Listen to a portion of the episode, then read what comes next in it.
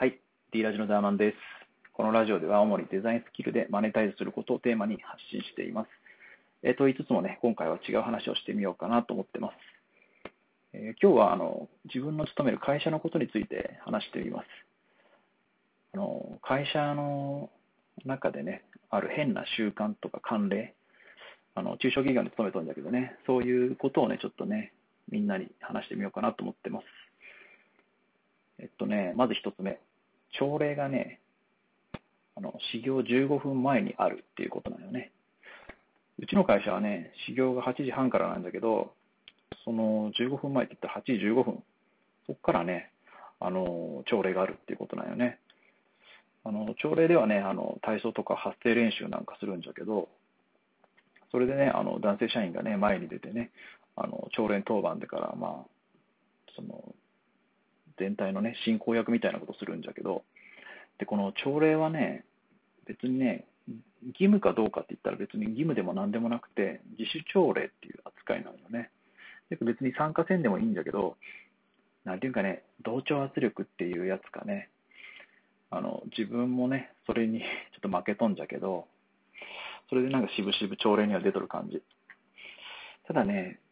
ちょっとやっぱおかしいなと思うけね、うん、できればその、就業時間内というか、そうね、時間内にやってほしいなっていうのはね、意見書みたいなのをね、投書箱があるけね、出しとんだけどね、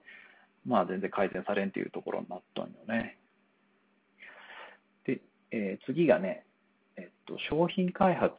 があるんじゃけど、うちの会社。まあ、メーカーじゃけね、あの商品を新しく作ったりってことあるんだけど、そこでそのお客さん都合じゃなくて、会社都合でね、商品を作っとるっていうことなんよね。まあ、得てしてあるんかもしれんけどさ、でもその、新商品作るきっかけっていうのが、例えばね、春夏とか秋冬とかのタイミングであるんじゃけど、そのバイヤーさんが何か新商品ないですかって聞いてくるけ、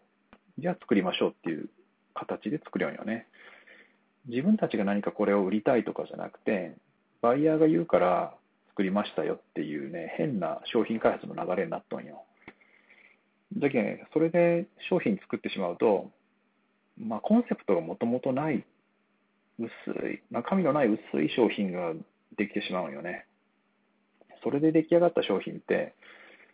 例えば、自分は通販の部署におるんじゃけど、まあ、売りづらいっていうことなんよね。結局通販で写真とか、あのテキストでね、商品の良さを伝えていかにはいけないんだけど、そこでまあ開発者のあのどういう思いで作ったとか、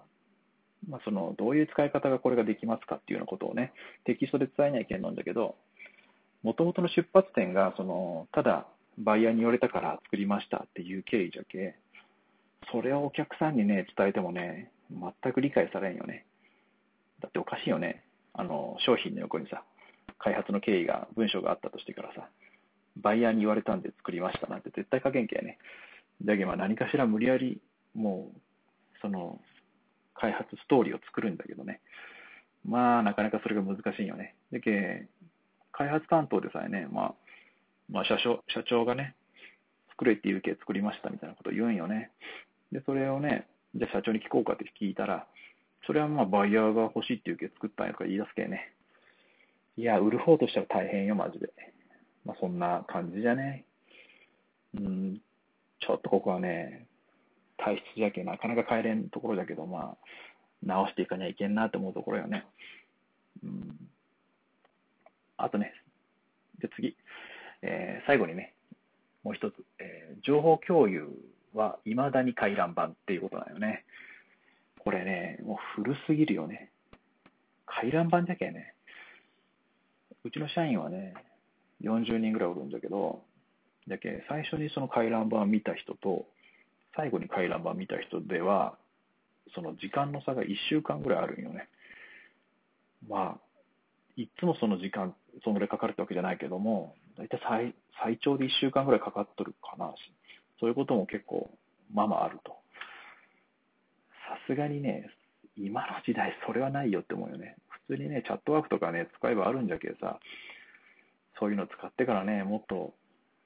情報共有をね、密にしていけばいいと思うんだけどね、まあそういうのがね、頭が固い人もおるけど、なかなか導入ができんのよね。